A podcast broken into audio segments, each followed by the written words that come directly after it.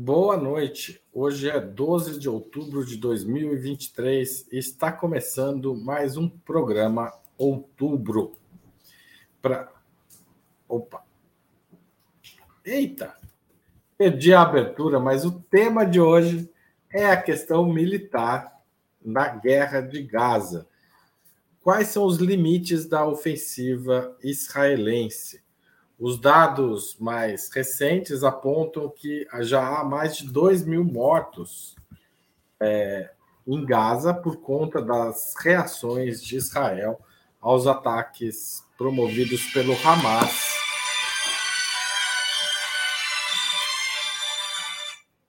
Promovidos pelo. Desculpa, gente, tá meio animado hoje a cobertura. Eu perdi o meu texto, mas já são mais de 2 mil mortos dos ataques de Israel contra a faixa de Gaza.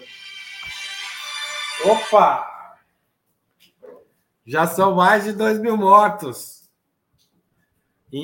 na faixa de Gaza por conta dos ataques de Israel em retaliação à ação militar promovida pelo Hamas, pela frente liderada pelo Hamas no último final de semana. Quais são os limites dessa ofensiva israelense? Para discutir esse tema, nós vamos receber hoje Moara Crivelente, cientista política, doutoranda em política internacional e diretora do Centro Brasileira, Centro Brasileiro de Solidariedade aos Povos e Luta pela Paz, Paz. Jones Manuel, historiador e mestre. Eu vou, eu vou silenciar um pouquinho a Moara aqui, que está meio pesado o som. Desculpa, Moara. Depois a gente continua. Jones Manuel, historiador e mestre em ciência social pela Universidade Federal de Pernambuco, educador popular e comunicador digital. E Hugo Albuquerque, publisher da Jacobin Brasil, editor da Autonomia Literária, mestre em Direito pela PUC São Paulo e advogado e diretor do Instituto Humanidade, Direitos e Democracia. Em nome de Opera Mundi, eu cumprimento os três convidados, peço desculpas pelas interrupções de agora e passo a primeira pergunta da noite. Israel, desde o fim de semana, vem pro, pro, promovendo bombardeios aéreos na faixa de Gaza como retaliação à ação militar da frente liderada pelo Hamas. Segundo as notícias de hoje, já foram contabilizados 2 mil mortos e 340 mil pessoas, de uma população de 2, 2 milhões, estão deslocadas e desabrigadas. A ofensiva terrestre, no entanto, ainda não começou. Qual é o limite da ação militar de Israel? Eu começo pela Moara Crivelente, nossa convidada de hoje. Boa noite, Haroldo. Boa noite aos demais também. E obrigada pelo convite pra, por estar aqui uh, com vocês discutindo essa situação horrenda que a gente tem assistido mais uma vez né, na Palestina. Uh, mais uma vez a gente assiste a, as autoridades israelenses e o exército de ocupação israelense dizer que tem. Uh, motivos e justificativas legítimas para atacar uma população é, num território densamente habitado, como é, a faixa de Gaza. Mais uma vez, a gente vê é, as lideranças das potências imperialistas apoiarem Israel nessa, nessa loucura. É, mais uma vez, a gente vê as lideranças é, israelenses dizendo que vão cometer crimes de guerra e crimes contra a humanidade abertamente, sem qualquer pudor.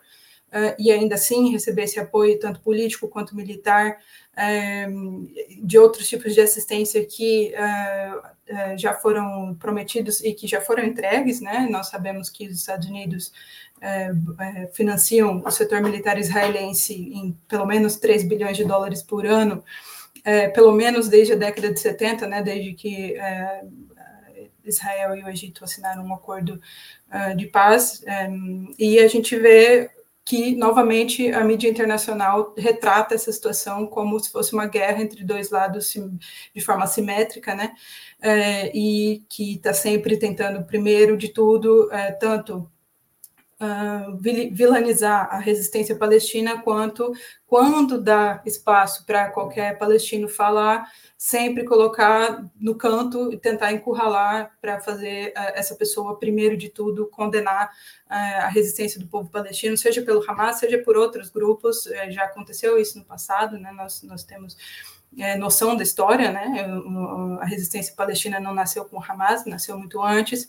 Então, é preciso que a gente continue é, acompanhando isso de muito perto e, e, denunciando, porque não é a primeira, não é a segunda, e não vai ser a última vez que Israel se prepara para cometer é, crimes de guerra e crimes contra a humanidade, para além daqueles que já comete diariamente, né? Sobre os quais é, mantém um regime de, de colonização apartheid é, na Palestina. Então, um, não sei, sinceramente, até que ponto o mundo vai deixar isso continuar acontecendo.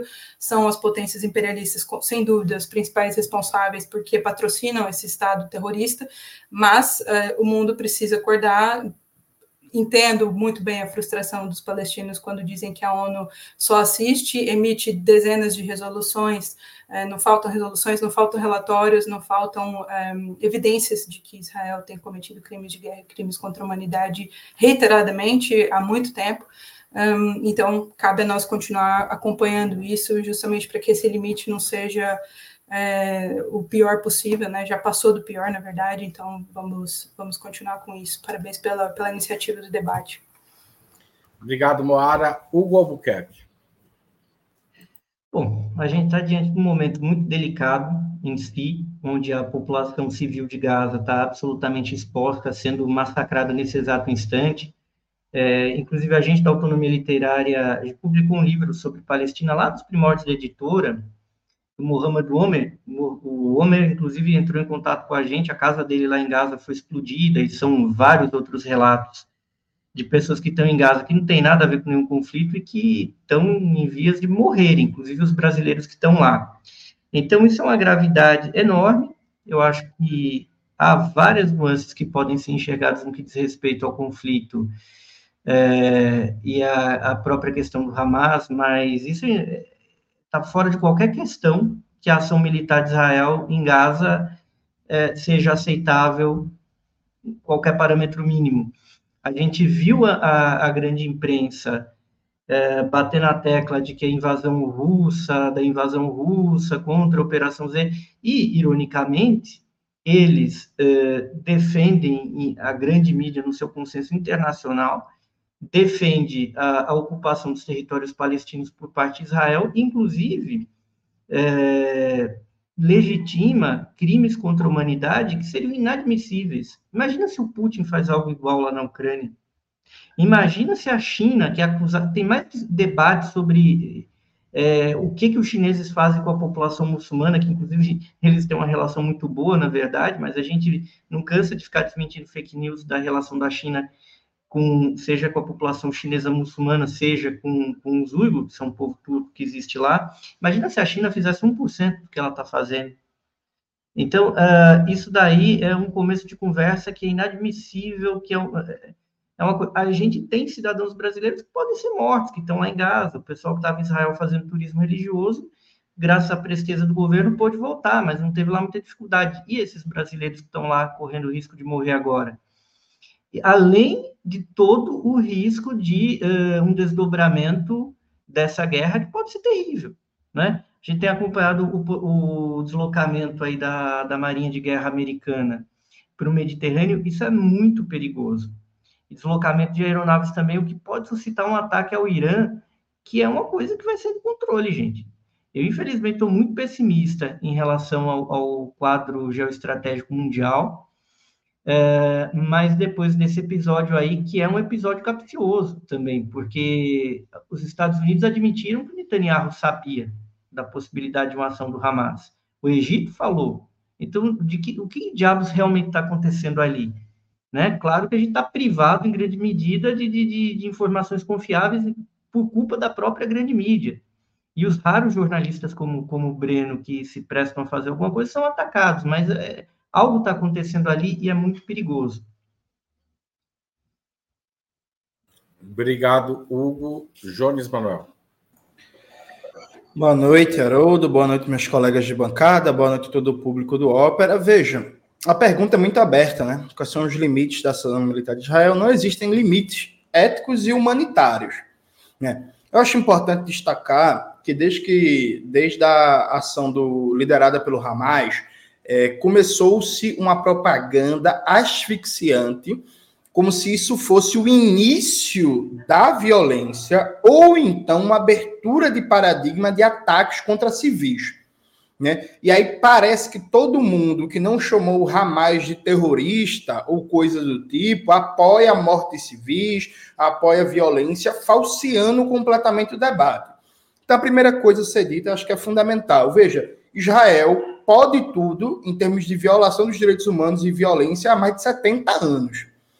Os palestinos estão submetidos a uma situação de colonização e a um regime de apartheid há décadas, sofrem com violência há décadas, são hoje o povo mais próximo, se a gente quiser estudar o que foi a colonização francesa no Vietnã ou na Argélia, se a gente quiser estudar o século de humilhações na China, se a gente quiser estudar o que foi o colonialismo no século XIX e no século XX, os aspectos fundamentais do colonialismo, basta olhar para a Palestina né? Apartheid, discriminação racial, violações permanentes, assassinatos impunes, expropriação de terras, violência contra a mulher, porque tem gente que descreve Israel, parece que Israel é um paraíso de democracia, de liberdade, é um paraíso LGBT.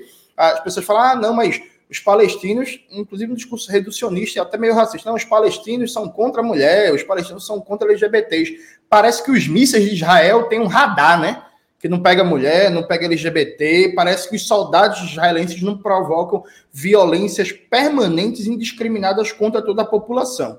Esse debate, inclusive, está tão falseado que se esconde um aspecto básico. Em Israel, todo mundo é obrigado a ter treinamento militar. Os processos de expansão da colonização de Israel, de tomada de terras de Palestina, alguns deles, inclusive, atacados agora pelo Hamas, não foram contra civis no sentido mais geral, como um todo. Porque o conceito de civil em Israel é relativizado. Porque todo mundo ali tem treinamento militar. E vários colonos que sofreram ataques estavam ali com treinamento militar, armados e com cobertura para se apropriar daquelas terras do exército israelense. Então, quando a gente for debater violência, quando a gente for debater morte civis, o começo do debate é mais de 70 anos de opressão colonial contra os palestinos, em que todo tipo de barbaridade, violência e brutalidade é legitimada de maneira geral pelo mal chamado Ocidente, que na verdade nada mais é do que o imperialismo. Obrigado, Jones. É, aliás, hoje, enfim, circularam muitas notícias de estupros coletivos que as forças, mesmo as forças armadas de Israel estão é, dizendo que não há, não há evidências disso. Mas, é, além de fazendo uma pesquisa, teve, eu encontrei uma notícia de que na época do Me Too, em 2020, tinha a, a informação de que em Israel, uma em cada cinco mulheres passa por violência sexual é, durante a vida em Israel. Quer dizer, também não é esse paraíso todo, embora, claro, tem algumas tem a liberdade para as mulheres israelenses num certo nível maior do que em outros lugares da região. Mas eu vou passar ao segundo ponto da, da noite, que é o seguinte: você falou sobre Jones sobre a formação militar dos de boa parte dos, dos considerados civis israelenses. Mas por outro lado, os palestinos não têm autorização de criar um exército regular. Nesse sentido, é possível dizer que toda baixa em Gaza pode ser considerada de civis, ainda que alguns do, dos mortos integrem as forças de resistência da região? É, Hugo. Bom, eu acho que a gente tem um problema, que é o seguinte: há um pouquinho mais de 100 anos, com a Primeira Guerra Mundial, acabou a história do campo de batalha. Quer dizer, as potências resolveram acabar com a história do campo de batalha e se naturalizou o bombardeio de áreas civis como uma prática, como parte da doutrina militar. Há 30 anos, com o fim da União Soviética, a gente vê uma mistura do que seriam as forças armadas dos países imperialistas, mas as forças armadas dos países periféricos, que são, por seu turno, auxiliares dessas forças maiores, de construir uma praxe de uh, também acabar com a distinção entre terror e ação militar propriamente dita. Porque o que cria a ideia de civilização lá na Grécia, o que era? Era a ideia de que é, ter regra para guerra. Isso que, que criou a ideia de civilização. O bárbaro não tinha regra para guerra. E, curiosamente, acabou essa distinção. Como a praxe, como a prática e como técnicas. Os chineses, depois, para se defenderem disso, criaram um conceito de guerra além dos limites, traduzido uh, para o inglês como estado de guerra sem limites, que era, na verdade, uma estratégia de autodefesa para essa praxe. E aí os americanos inverteram, e a doutrina militar, como aponta Piero Lerner e tantos aí especialistas bélicos, eles construíram um tipo de guerra que ignora o que é o civil, ignora o que é o terrorista e pensa a guerra em vários meios. O warfare, em inglês que é o caso uh, da guerra híbrida, não estou falando aqui do Coríbico, estou falando do, do, Hoffman, que é quem primeiro elabora isso, e dos uh, israelenses com a doutrina de guerra rizomática. Né? Eles até apelam ao Deleuze, vejam bem, filosofia do Deleuze para justificar um tipo de guerra onde você recorre a todos os meios. Então, isso cria um problema muito grande, porque a população civil da Palestina se tornou alvo e era tratada como alvo já há muito tempo e de maneira sistêmica e científica a partir dos anos 90 para cá. E é, isso abre um, uma caixa de Pandora, porque acaba havendo uma retaliação também do tipo. Então, quem que é civil? O que, que é? Né? Se a própria doutrina militar israelense traz o terrorismo para dentro de si, como é, é, é, que isso não abre uma caixa de Pandora para levar uma reação que pode ser dita aí como desmedida, como errada, mas o fato é, quem começou isso não foram os palestinos. O começo do terrorismo na Palestina é, se dá por grupos de extrema direita que pretendiam é, criar o exército de Israel, e inclusive lembremos, os moderados Albert Einstein e Hannah Arendt denunciaram esse terrorismo no começo de Israel. É, dessa prática está ali imiscuída com as organizações que deram origem ao exército de Israel, e se tornou uma doutrina científica infelizmente. E isso abriu essa caixa de Pandora e agora todo mundo fica se lamentando porque não foram vidas palestinas perdidas. Obrigado, Hugo. Jones Manuel. Veja, eu acho que é importante sempre deixar em tela que a gente está falando de uma situação colonial. Numa situação colonial, todas as vítimas da colonização estão sujeitas a todo tipo de violência, seja por parte de forças de indivíduos civis, seja por parte dos próprios agentes repressivos do Estado. A gente pode citar vários exemplos históricos. Angela Davis, no livro Mulher, Raça e Classe, no capítulo sobre o mito do negro estuprador, fala que no sul dos Estados Unidos, no regime de segregação racial, todo negro e negra estava sujeito à violência racista de uma pessoa branca de maneira impune o Ho Chi Minh, que tem um livro com escritos publicados pela editora Anita Garibaldi, fala que na Indochina todo cidadão estava é, sujeito à violência é, de qualquer francês de maneira impune. Então, por exemplo, um francês que matasse um cidadão vietnamita não era preso. Um francês que estuprasse uma, uma cidadã vietnamita não era preso, né? Então, a, a, ou então Franz Fanon, os Condenados da Terra, quando ele debate a, o papel da violência e pensa o colonialismo como necessariamente um processo de dominação político-militar. Quando a gente fala de uma situação colonial, todo colonizador é um ator de violência em potencial escudado pelo poder do aparelho repressivo que garante aquela colonização. Então, veja, a gente tem que considerar isso. No caso concreto Israel, a gente está falando das máquinas de guerra mais poderosas do mundo, que exporta tecnologia de guerra, de espionagem para o mundo inteiro, que é totalmente coberto e apoiado com bilhões e bilhões pela maior máquina de guerra da história humana, que é os Estados Unidos. Então, veja, eu, eu gostaria muito que. E, veja, gente, eu sou contra a morte, viu? Por mim não morria ninguém. Eu, inclusive, nem gosto muito de militância, de pato, de reunião. Por mim, a gente fazia logo a Revolução Brasileira.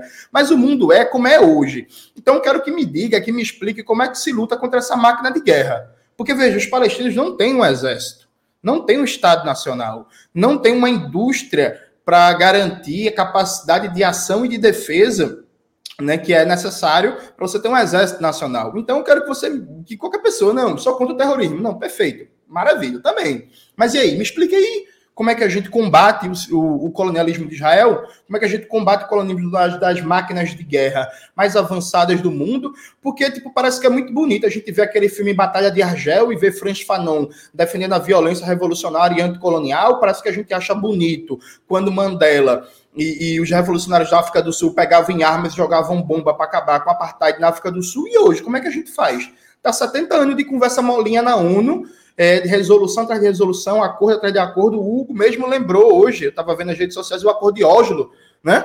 É, do Bill Clinton, não sei o que. E aí, gente, como é que faz? É para o povo palestino ficar morrendo feito mosca parada, é? esperando a boa vontade da ONU que não mande absolutamente nada? Sabe? Eu acho que a gente tem que se fazer essas perguntas concretas, porque é muito fácil fazer um debate moral e abstrato sobre a violência. Agora, eu queria ver, fosse você que estivesse numa situação de colonização há mais de 70 anos, sobrevivendo a todo tipo de tragédia, se você não ia entrar para o grupo armado mais próximo para pelo menos tentar garantir a sua libertação.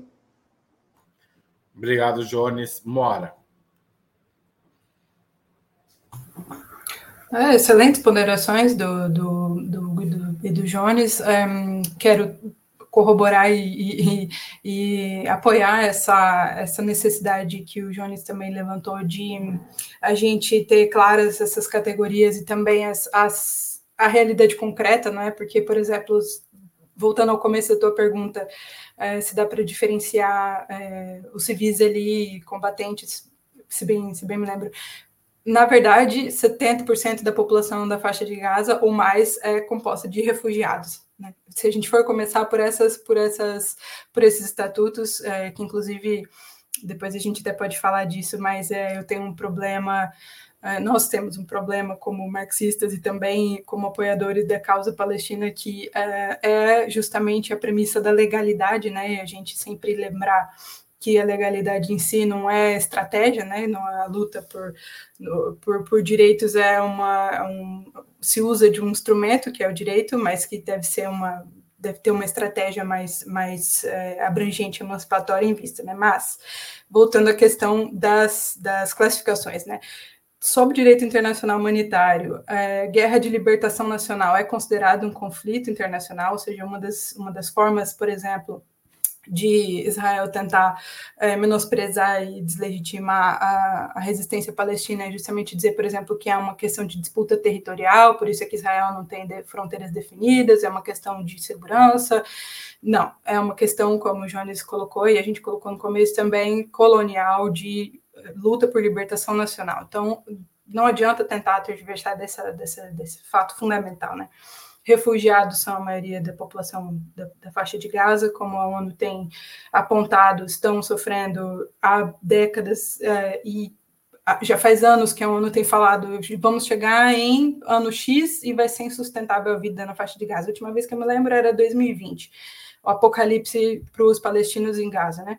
Então, quando é que a gente vai parar de ter essas discussões sobre estatutos, né, e começar a resolver mesmo a, a questão. É, sobre o terrorismo em si, não é nada novo, a gente sabe, né, qualquer revolução no passado contra as burguesias foi considerado sempre um ato é, terrorista. É, no, tem vídeos da propaganda do mandato britânico na Palestina mostrando é, soldados britânicos reprimindo as primeiras revoltas árabes, por exemplo, na década de 20 e 30, é, dizendo que são terroristas, que estão é, impedindo o avanço do progresso do movimento sionista, né, como a força imóvel do nacionalismo árabe, ou seja, de novo, as, as, as visões orientalistas e colonialistas e racistas sobre a população é, palestina. Então, vamos retomando todo essa, essa, esse trajetório, tanto conceitual quanto prático, aí, como, como o Jones também colocou, é, para a gente realmente discutir a realidade concreta ali.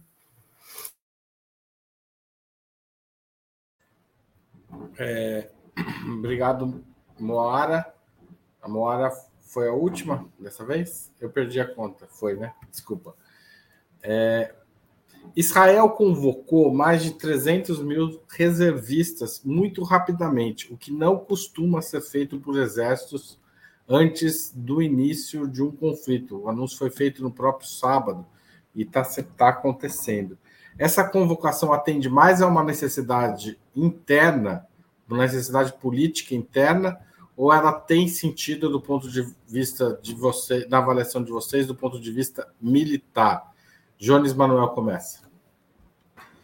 Veja, é, pelo que eu venho acompanhando, vários especialistas colocam que é muito difícil invadir Gaza por terra, né? Dado é, várias características da, das dificuldades logísticas e práticas do que seria uma invasão por terra. Por isso que, nesse momento, as ações de Israel estão muito mais focadas em bombardeios aéreos, os de mísseis, drones e por aí vai.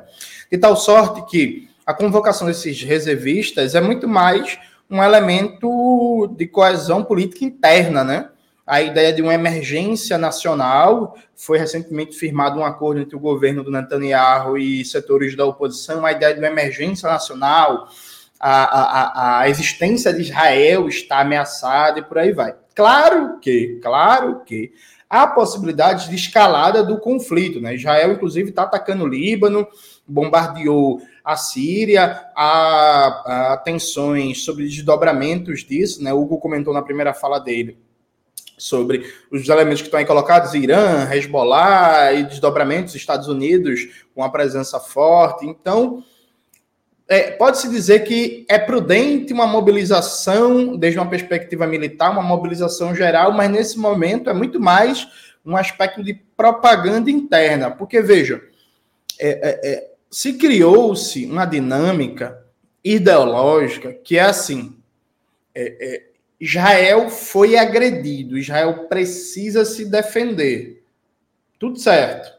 Só que aí é muito parecido com a lógica dos Estados Unidos, que é assim: Estados Unidos invade meio Oriente Médio, bombardeia, explode, sabota, mata presidente, faz tudo que você imaginar, aí depois vem o World Trade Center. Israel, é, os Estados Unidos foi agredido, meu Deus, como justificativa vamos começar uma guerra do terror e, como consequência, matar mais 5 milhões de pessoas de volta, né? Porque é assim, viu, gente?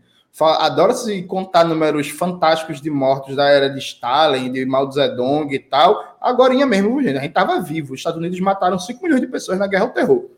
E nenhum presidente é chamado de genocida, totalitário e coisa disso. Pelo contrário, né? tem até um povo de esquerda que gosta do Obama, né? Sabe que foi parte disso que destruiu a Líbia e tudo isso. Então, me parece nesse momento muito mais uma mobilização interna dentro daquele discurso, né? É, é, porque há uma forte propaganda e que é muito curioso, né? É fantástico, que é assim, Israel é a única democracia do Oriente Médio está se defendendo de vizinhos violentos. Essa é a premissa da propaganda que é espalhada dia a dia. É tosco, aberrante e indigno chamar de democracia um estado de apartheid fundado no colonialismo. E é tosco, aberrante considerar que Israel tem uma postura defensiva, quando na verdade a gente está falando de uma potência colonial em expansão permanente nos últimos 70 anos, e que o próprio Netanyahu, na ONU, mostrou um mapa em que não existia a Palestina, a partir do pressuposto que já tinha concluído o extermínio dos palestinos do mapa. Mora. Ah, não tinha entendido ainda a lógica aqui da, da revisa, do revisamento. Um, sim, uh, como colocou o Jones também, né? Uma das coisas que a gente tem acompanhado é justamente como há tempos também essa questão da, da unidade nacional em torno da guerra é uma questão já bastante estudada, bastante denunciada.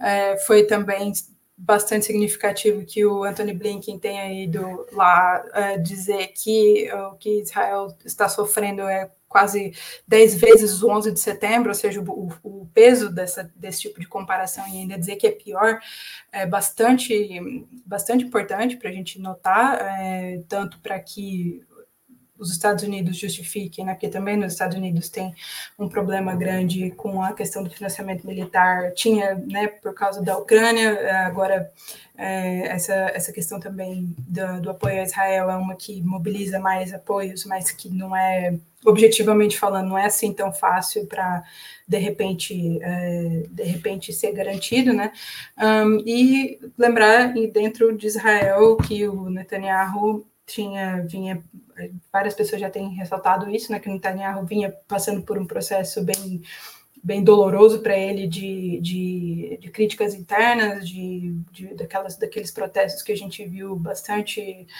é, bastante ilusórios também, né, de, de defesa de uma, de uma democracia que nunca existiu, né, e, e, e que a esquerda sionista por assim dizer, sempre o, o sionismo liberal, né, sempre faz questão de, de, apontar, fazendo bastante o serviço do, do regime israelense, não digo nem o, o, governo, porque o Netanyahu, o governo anterior, o governo antes dele, não são o problema, né? Essa é, é, é a questão é bem mais embaixo.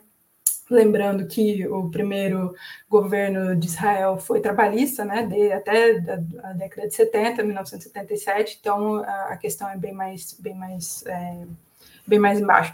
E a guerra sempre foi uma forma de, de, de mobilizar e de garantir apoio né, aos governos é, israelenses. Sempre foi uma forma.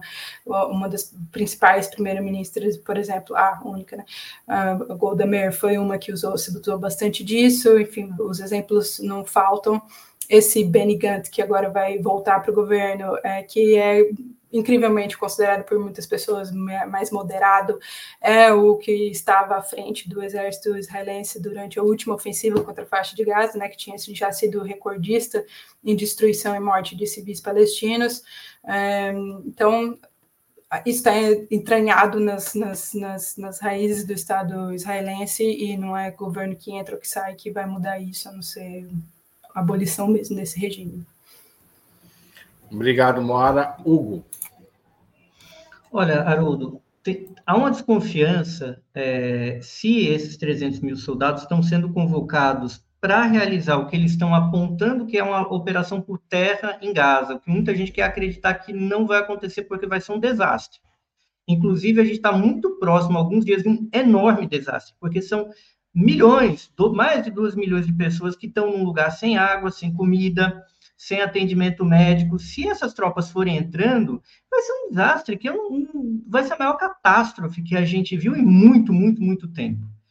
É, eles vão fazer isso? Há dúvida se vão, ou se eles estão mobilizando esses reservistas para lançar um ataque contra algum país, talvez até contra o próprio Irã, ou se eles estão mobilizando essas tropas temendo que num ato mais agudo de, de genocídio em Gaza, eles venham a ser atacados pelo Irã porque muitos especialistas têm colocado essa situação, que o Netanyahu pode ter criado essa, essa situação, mesmo com os avisos do Egito, para, de repente, unir o país de uma maneira precária e criar um quadro para atacar o Irã, porque esses porta-aviões americanos, eles estão presentes no mar Mediterrâneo com o objetivo não de conter, é, veja, o Hamas, isso é ilusório, mas certamente eles estão com medo que o Irã haja, ou eles pretendem dizer que pode acontecer um ataque iraniano para justificar um ataque deles, não é?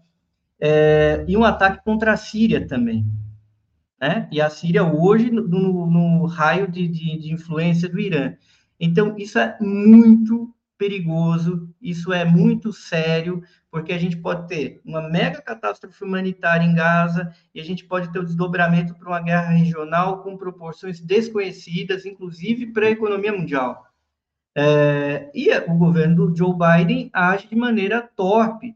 Essa questão de Israel e Palestina, que a gente pode fazer uma grande digressão, um grande debate sobre a formação da, de Israel ou não, mas o fato é, ainda que em termos precários, isso era para ter sido resolvido há 30 anos pelos acordos de Oslo, que serviram, na verdade, para prejudicar mais ainda os palestinos. Né? De repente, as duas figuras que apertaram a mão ali, um foi assassinado por essa extrema-direita que assumiu o poder em Israel, que era o Isaac Rabin, e o outro, Arafat, também foi assassinado porque ele foi cercado no quartel-general Ramallah e foi deixado para morrer né? A gente precisa lembrar disso. Então, um, é, é um, isso que a gente está vendo, essa tragédia humanitária, era para estar tá resolvida há 30 anos, por que, que não foi? Entendeu? E agora a gente está vendo um risco de uma guerra mundial ser iniciada. Porque é isso que vai acontecer. Porque há limites, inclusive, por mais que os países árabes sejam, no fundo, anti-palestinos, há um limite até para eles. E, sem dúvida algum, conflito com o Irã vai ter uma proporção global. Né? Isso é tudo muito sério. O governo Biden segue sendo o pior governo da história americana e está jogando querosene na fogueira. Obrigado, Hugo. Eu vou fazer um intervalo para agradecer os novos assinantes, membros pagantes do nosso canal. Tânia Cabreira, Tuta Magaldi, Fábio Melo, Eleonora Doer Belo, Marcos José, Marcelo Brandão, Denilson Melo, Mara Fabiano, João Márcio Pereira. Queria agradecer também o Christian Castro e a Luzia Mercedes, que já fizeram super chats e super stickers. Super chats e super stickers são uma forma de você apoiar o nosso jornalismo, se tornar membro pagante do canal também. Além disso, você pode fazer uma assinatura solidária em operamundi.com.br/apoio Passou aí rápido, mas é bem fácil. Isso, toda live tem, operamundi.com.br barra apoio. Você pode também fazer um valeu demais se estiver assistindo este programa gravado. E finalmente você pode fazer um Pix em qualquer horário do dia e da noite. Eu não sei se a gente consegue recuperar aquele comentário do comecinho da noite, Igor, que alguém falou que o Breno chamou os judeus de ratos. O, Breno não está aqui hoje, então não, ele não tem como se defender. Mas a frase do Breno é uma citação a um provérbio chinês é, que diz: não importa a cor dos gatos, importa que ele casse ratos, e obviamente ela foi usada no sentido não de comparar Israel, os israelenses a ratos, mas no sentido de dizer que é, o Hamas é, o, o Hamas tem que fazer a defesa palestina e não importa quem seja. Põe a frase do Breno aí também. Aí é o comentário do Luciano Pereira. Põe a frase do Breno, o tweet do Breno. Dá para pôr aí? É... Ô, ô, Haroldo, e a, é a frase também clássica atribuída ao Deng Xiaoping, né? Que ele falando, não importa se é relações de mercado, socialista, desenvolver o país. O Breno está fazendo uma analogia à frase do Deng Xiaoping. Meu Deus, né, gente? Gato chinês tem conotação negativa, ainda que fosse o rato ter uma conotação positiva para os chineses. É uma loucura aqui. E o Breno ainda é judeu. Pela... Daqui a pouco vão acusar o Jones e eu de ser Pernambuco. Ô, ô, Igor, a frase tá aqui. Eu vou colocar do Breno para ninguém dizer que eu estou inventando ou qualquer coisa assim. Eu vou subir aqui não quero me estender muito nisso, porque é, é, é muita. É muito tititi de internet. Né? A pessoa, tem, de fato, a Gazeta do Povo está fazendo um. Aqui a frase do Breno, vou aumentar um pouquinho para quem quiser ler. O Breno, como todo mundo sabe, é comunista e, e usou uma referência do mundo comunista para tratar disso e não tinha né? Imagino que ele, enquanto judeu, não estava pensando no uso que o bastante diferente, aliás, que o nazismo fez dessa comparação. Então, acabou esse assunto. Vamos voltar aqui para o nosso tema, que é o conflito militar em Israel, em, é, na Palestina. O Hezbollah, grupo xiita que atua no sul do Líbano, não parece disposto a participar militarmente de uma ação contra Israel em suporte ao Hamas, pelo menos até agora. O apoio do Hezbollah faria Israel recuar ou dobrar a aposta? Bora, o que você acha disso? Pergunta de um milhão de dólares, né? Mas é, o Hezbollah tem é, se comedido é, por causa principalmente da situação periclitante do Líbano, né? É, já sabemos que o Líbano está numa, crise econômica e política há bastante tempo, é, então o Hezbollah tem sido comedido, por exemplo, fazendo ataques mais às fazendas Sheba, que são territórios libaneses ocupados é, por Israel em 1967, né, ou seja, fazendo uma, uma declaração, uma, se posicionando diante dessa guerra é, da guerra da vez, mas ao mesmo tempo de forma cautelosa. É, acho que é, é um, uma postura bastante inteligente, inclusive, porque, e, e, de novo, também lembrar que a resistência libanesa não é feita só do Hezbollah, né? O Partido Comunista Libanês também é bastante ativo nisso, sempre foi.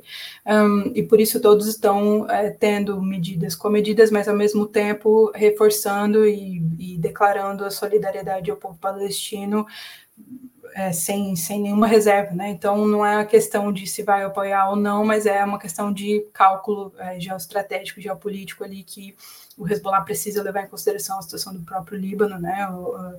As guerras anteriores com Israel é, destroçaram o Líbano, tanto em termos de, de infraestrutura quanto também é, de massacre à população civil, né? Inclusive de refugiados palestinos nos campos em Shatila e Tel Azatar e outros, outros, uh, outros eventos horrendos uh, dessas guerras, uh, em que Israel, como é da sua natureza, né, se aliou às forças falangistas e de extrema-direita do Líbano né, para massacrar a população palestina nos campos de refugiados.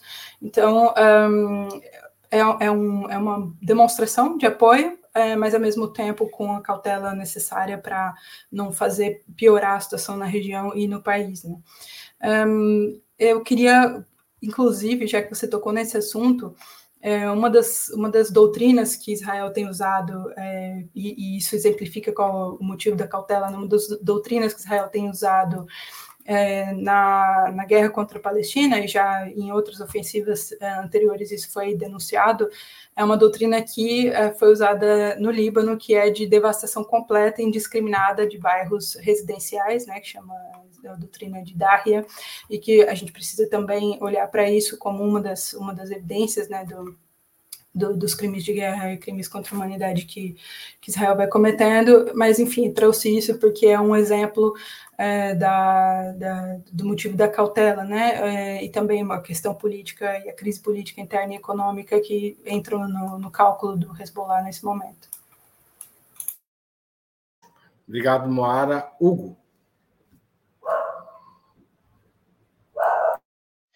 Olha, eu acredito que não. Eu acredito que se o Hezbollah atacar é, Israel, ele vai perder o controle estratégico de defender o próprio Líbano, como, como o Luara colocou muito bem. O Líbano está numa crise econômica, está com mais de 100% de inflação ao ano, está com o PIB caindo há muito tempo, a própria população está declinando, né? Ainda mais a gente tem de lembrar daquele evento muito misterioso, que foi aquele atentado lá no porto de Beirute, causou uma enorme explosão, até hoje ninguém explicou bem o que é que aconteceu ali. Aquilo devastou boa parte de Beirute. E, e, a situação interna libanesa é muito grave. Quer dizer, se o Hezbollah simplesmente se mexer, pode acontecer uma guerra civil dentro do Líbano, né? Inclusive porque há setores no Líbano que são pró-Israel, são minoritários hoje, mas eles são pró-Israel, já foram, inclusive, e já, já cometeram crimes contra a humanidade, né? Junto lá na guerra libanesa-israelense. Então, é muito delicado esse cenário. A força que poderia levar a uma mudança estratégica seriam duas no Oriente Médio. Se a Arábia Saudita fizesse alguma coisa que é improvável, e sobretudo o Irã, se o Irã agisse. Aí, realmente, Irã e Israel, Israel teria uma vantagem em termos de armamento de destruição em massa, e em termos de armamento convencional, Israel leva vantagem no curto prazo, e numa guerra mais demorada, é óbvio que o Irã levaria vantagem, porque o Irã é um país maior. O Irã tem uma população muito maior, tem, apesar de todas as sanções, um grande parque industrial e tem, tem mais armamento convencional, tem mais soldados, tem mais gente recrutável. Então, é por isso que eu entendo que os Estados Unidos deslocaram, é, acho que agora já são dois porta-aviões para lá, não é pouca coisa porque os Estados Unidos sabem que é um perigo. E mesmo se acontecer, aí eu agora uma coisa que eu entendo é o seguinte, Haroldo, se realmente houver uma invasão por terra em Gaza, ou se não for relaxado o cerco a Gaza, vai ter um desastre humanitário muito grande. E aí não tem como. Aí a guerra vai se tornar, a guerra, eu digo externa, ela vai se tornar uma realidade. Eu não, eu não vejo, se, se, se Israel não permite que a fronteira com o Egito seja aberta, se, por exemplo, cidadãos de vários países do mundo, inclusive do Brasil, que estão lá em Gaza, o governo brasileiro está negociando para impedir que é, seja. O governo brasileiro mandou um avião para o Egito, mas não sabe se vai conseguir pegar os brasileiros. E a comida deles vai acabar em quatro dias. Então, por exemplo, como é que vai ficar esse cenário se começa a morrer gente brasileira e de outros lugares do mundo lá em Gaza? Então a guerra vai se tornar uma realidade inevitável. Quer dizer, não faria sentido Israel não permitir o resgate desses brasileiros. mas ao mesmo tempo, se isso acontecer, vai obrigar o governo brasileiro a tomar uma postura dura. E aí, como é que vai ficar toda essa mídia brasileira que está tá atacando o governo e defendendo Israel agora? Então, eu temo que a, questão vai um pouco além de Hezbollah e Líbano. Eu acho que é o desdobramento do que vai acontecer em Gaza dentro dos próximos dias que pode levar a um desdobramento de guerra mesmo. E aí com o Irã. Tá certo, Hugo. Jones Manuel. Veja, sobre o caso específico do Líbano, não tenho mais nada a acrescentar, além dos meus colegas de bancada que expuseram o tema com brilhantismo. Só faço duas considerações, até pegando a carona na fala final do Hugo. Veja, acho que a gente tem que perceber também que, a depender de como continuar isso, é, a própria população dos países é, vai fazer pressão para seus governos tomarem alguma atitude mais dura frente a Israel, porque assim, não ache que a população pró-palestina do Líbano, do Iraque, do Irã, é, vai, sabe, olhar impassiva aquilo. Inclusive, houve uma resposta imediata de vários governos é, é, é do Oriente Médio, não condenando diretamente a ação do Hamas, como a resposta ao seu público interno. Né? Acho que isso é importante dizer isso. Né? Há um sentimento pró-Palestina ali em vários países da região, e há, necessidade de respostas a isso. Isso por um lado. É, pelo segundo lado, eu acho que tem um ponto que é importante trazer nesse debate sobre a ausência de corredores humanitários do bloqueio a Gaza. Veja, o bloqueio a Gaza precisa acabar. É um crime de guerra, é uma violação, mais uma, né? Porque Israel, meu Deus do céu, né? Israel e Estados Unidos, pode tudo. É mais uma violação do direito internacional, de todas as convenções possíveis e imagináveis, não ter um corredor humanitário. Agora é preciso cuidado também, porque na prática histórica de Israel, o corredor humanitário pode ser usado como elemento de limpeza étnica para tirar a população do território, o exército de Israel ocupa e a população nunca mais volta. Que é uma luta histórica dos palestinos pelo direito de retorno a seus territórios que foram tomados pelo Estado colonialista de Israel e Israel nega. Né? Então, esse é, é, é preciso, ao mesmo tempo, denunciar como Israel está matando médicos e médicas, por exemplo, da Cruz Vermelha, do Crescente Vermelho, está violando 3 mil direitos humanos, está proibindo corredores humanitários, bombardeando o que seria corredor humanitário ali próximo do Egito, mas também precisa ter muito cuidado é, com esse debate, porque Israel, tomando sua prática histórica, se aproveita disso, não, um corredor humanitário para tirar a população daqui onde vai ser o palco das operações militares. Essa população depois não volta. Israel assimila como mais um território tomado via força e vai ser mais mais demanda por retorno ao território que o Estado colonialista e racista de Israel nega. Tá certo, eu vou passar para a última pergunta da noite. É, vocês estabeleceriam alguma, algum tipo de relação entre as revoltas africanas recentes e esse levante promovido pelo Hamas no sábado? Há algum tipo, digamos, de. Nós estamos vivendo um movimento é, de libertação colonial em que é possível aproximar esses dois momentos? Hugo. É, vamos lá. Haroldo. É, isso.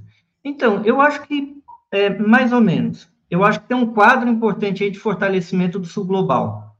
E esse fortalecimento do sul global com a ampliação do BRICS. Isso está ligado, em grande medida, com a África Ocidental, por conta de um ator que nem é o ator mais crítico ou confrontacional a Israel no Oriente Médio, que são os Emirados Árabes. E isso muda a realidade de que foram feitos levantes militares que têm uma característica um pouco mais de esquerda em Burkina Faso, mas que não é exatamente de esquerda, é mais nacionalista, quando a gente está falando do Niger e dos demais países, mas que está conectada com a realidade do quê? O que, que tem em comum entre a Palestina e a África Ocidental? O Islã, né? Isso é um elemento muito importante para ser observado e como essas elites é, da África Ocidental viram que podem estruturar aqueles países que são colônias, quando a gente está falando de crime contra a humanidade, o maior crime contra a humanidade perpetrado de maneira demorada, Gaza é um deles, que é muito chocante aquilo dali, mas o outro é o Níger. Eu já falei disso aqui porque o Níger fornece um terço de toda a energia elétrica da França e é, é, é digamos, é o antepenúltimo país no ranking de DH, sofre um tipo de violência ambiental, social, que é inimaginável, que é escondido.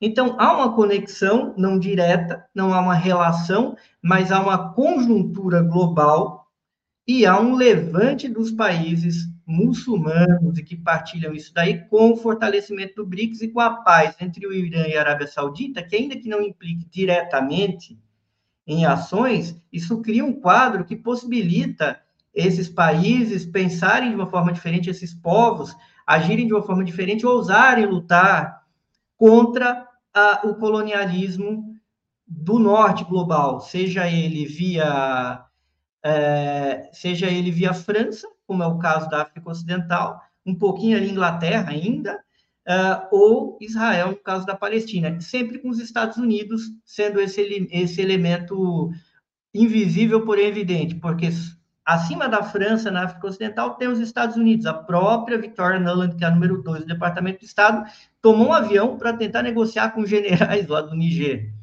E o Mark Miley, que é o chefe do Estado-Maior americano, chegou a fazer uma reunião com os chefes eh, da, da defesa daqueles países antes dos levantes militares. E aqui em Israel dispensa maiores explicações do papel americano. Mas sim, tem uma, um contexto mundial que possibilita esse movimento, e quando a gente está vendo esse tipo de ação na Palestina, é inclusive para frear e disciplinar isso daí. Frear esse movimento, que eu, eu diria que é o momento onde o Sul Global é, assumiu a sua maior ofensiva desde lá a Conferência de Bandung e o movimento não alinhado. Então é isso que eles estão mirando. Obrigado, Hugo. Passo a palavra para Jones Manuel. Veja, eu não consigo ver uma relação direta, não. É, até porque, veja, eu entendo o panorama colocado por Hugo, só que, por exemplo, essa, vamos dizer, fortalecimento do sul global não melhorou a situação palestina, né? Pelo contrário, foi nesse contexto dos últimos anos de maior protagonismo do chamado Sul Global, ou de maior unidade da União, eh, dos países da União Africana, em, em, votações importantes na Assembleia Geral da ONU, por exemplo, a maioria dos países da União Nacional Africana não entrou nesse debate de que Guaidó era o presidente da Venezuela, né, reconheceu a legitimidade do governo Maduro. Nos últimos tempos também é, a China vem expandindo seus investimentos, o papel da nova rota da seda, BRICS e tal, mas nada disso teve um reflexo direto no fortalecimento da posição palestina no mundo. Pelo contrário, viu, gente? Veja, talvez por eu ser muito jovem e não ter vivido algumas coisas, só conhecer de estudo, eu esteja meio que impressionado. Mas desde que eu comecei a militar há 13 anos, esse é o momento que eu estou vendo de uma defesa da Palestina mais envergonhada na esquerda brasileira. Só para citar um exemplo. Há um silêncio generalizado de partidos políticos que solta aquelas notas vagabunda e depois não divulga no site, não faz agitação, solta nota para dizer que soltou quando é questionado, né? E aí um bocado de deputado calado, um bocado de senador calado, um bocado de líder partidário calado, um bocado de líder sindical calado, um bocado de intelectual calado um movimento que soltou posição, voltou atrás, se arrependeu e apagou. Então, é, é, a, a nível, inclusive, de América Latina, tirando Petro e, é, e em menor medida o Maduro, América Latina não, desculpa, a nível de América do Sul, a posição dos presidentes da chamada é, Nova Onda Rosa é patética. O Alberto Fernandes deu um pronunciamento horrível. O Boric é aquele office boy de Washington, né, que não dá para esperar nada uh, lá dele. O Lutuassi foi muito tímido na posição e por aí vai. É para a posição do presidente Lula, por exemplo, Lula chamou o Hamas de, de terrorista. E aí, veja, aí tem todo um debate conceitual, teórico, mas o fato é, o Brasil não reconhece o Hamas como uma organização terrorista. Sabe? Assim, é, é isso. Vai mudar de posição? Eu espero que não, por uma série de questões, mas enfim.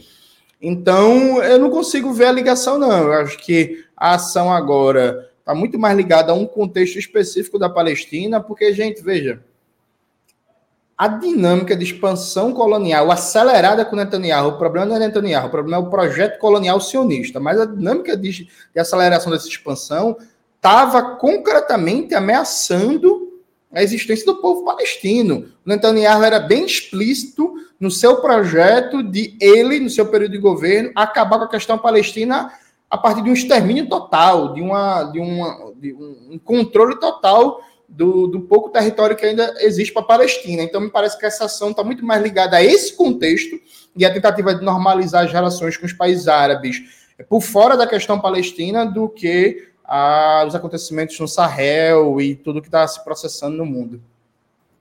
Obrigado, Jones. Moara.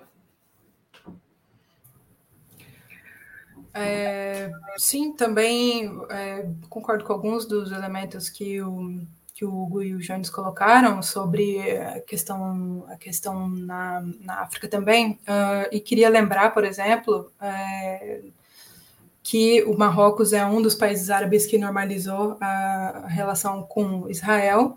Já sabíamos antes que eles já tinham relações, inclusive há relatos de que é, Marrocos teve bastante ajuda de Israel na construção do muro que, que instaurou entre o território é, ocupado do Saara Ocidental e o território liberado pela, por outra frente de libertação nacional valente, que é a Frente Polisário. Uh, então, esse tipo de barganha deixa bastante claro que os regimes é, de alguns países árabes é, estão bastante vendidos e já bastante é, fracassados na, na, na, sua narrativa e, e projeto bem ilusório de unidade árabe, né? Um, e ao mesmo tempo, uh, vejo, por exemplo, desculpem, mas eu queria enfatizar um pouco essa questão do Saara Ocidental, porque talvez tenha uh, um pouco a ver com a falta de atenção que algumas questões trazem, né? Porque o povo sarauí tem já retornado às armas é, desde 2020, passaram várias décadas também esperando o mundo se posicionar diante da ocupação e da colonização do Saara Ocidental, e é, mesmo tendo retornado às armas, mesmo voltando à, tática armada na, na, luta por libertação nacional, é, há três anos, é, pouco se fala disso, é, sendo que o Saara Ocidental é um território não autônomo pendente de descolonização pela Espanha, até hoje na lista da ONU é, como tal. Então, mais uma mostra aqui de que é, o direito internacional, a ONU e essas, e essas atenções bastante bastante bipolares às vezes é, precisam ser revistas né? É, outra questão que podia ser é, levantada como similar é, nesses nesses vários é, nesses vários casos que a gente mencionou a questão dos recursos né? Como alguém já comentou o Níger é um dos maiores fornecedores de, de, de urânio, se não me engano, para a França. A França tinha tropas é, no país para proteger essa extração, essa exploração, ou seja, colonialismo de exploração, como, como bem manda o imperialismo. É, ali, então, essa, esse tipo de, de preocupação também é, é relevante de ressaltar. É, tem a normalização, a questão que a gente já colocou, Emirados Árabes foi o primeiro dessa leva né, de, de normalização com Israel. E o único contraponto que eu faria, Jones, é que eu não acho, sinceramente, que a esquerda está morta nessa, nessa, nesse processo. Eu acho que tem tido um reativar de vários comitês de solidariedade, de movimentos, campanhas, partidos têm sim se manifestado. É, é, em apoio. Até o Melanchon aqui da França se manifestou, mas no Brasil, talvez eu tenha visto aqui de longe, mas é, no Brasil eu tenho visto muitos parlamentares e, e, e forças de esquerda se manifestarem. É, espero que isso se fortaleça, é necessário, é urgente, é um dever nosso é, que isso se fortaleça. Nesse sentido, faria o mesmo apelo que o Jones, mas é, eu acho que a gente precisa agora é, reforçar o que está sendo feito. Tenho visto os palestinos também quebrarem o bloqueio da mídia, que tem sido incrível isso, tanto aí quanto aqui. É, ontem mesmo vi uma palestina é, falando aqui na mídia hegemônica de forma brilhante. Aí tenho visto a Rueda Rabá, o Walid Rabá, que são da FEPAL, é, tenho visto gente da Palestina, brasileiros falando também, porque finalmente a mídia teve que se render a, a, aos apelos deles, né, por falar por, por serem ouvidos, né? Então, é, esse tipo de, de, de, iniciativa e de conquista, eu acho que a gente tem só a reforçar. Tá certo. Obrigado, Moara. Queria agradecer. A gente teve mais quatro novos membros durante essa live. O Anderson Souza, o Valdir Gomes Liberal, o Francisco Amieiro e a Jussara Lima. Muito obrigado por passarem a integrar com membros pagantes nossa comunidade. Gente, queria agradecer a vocês. É, excelente debate. Espero que as pessoas, muita gente comentou aqui durante o debate, contra, a favor, compartilhem essa conversa. Acho que ela foi bem produtiva e dá para entender muita coisa. Obrigado, boa noite, Jones, boa noite, Hugo, e boa noite, Moara. Até mais. Obrigado, até mais.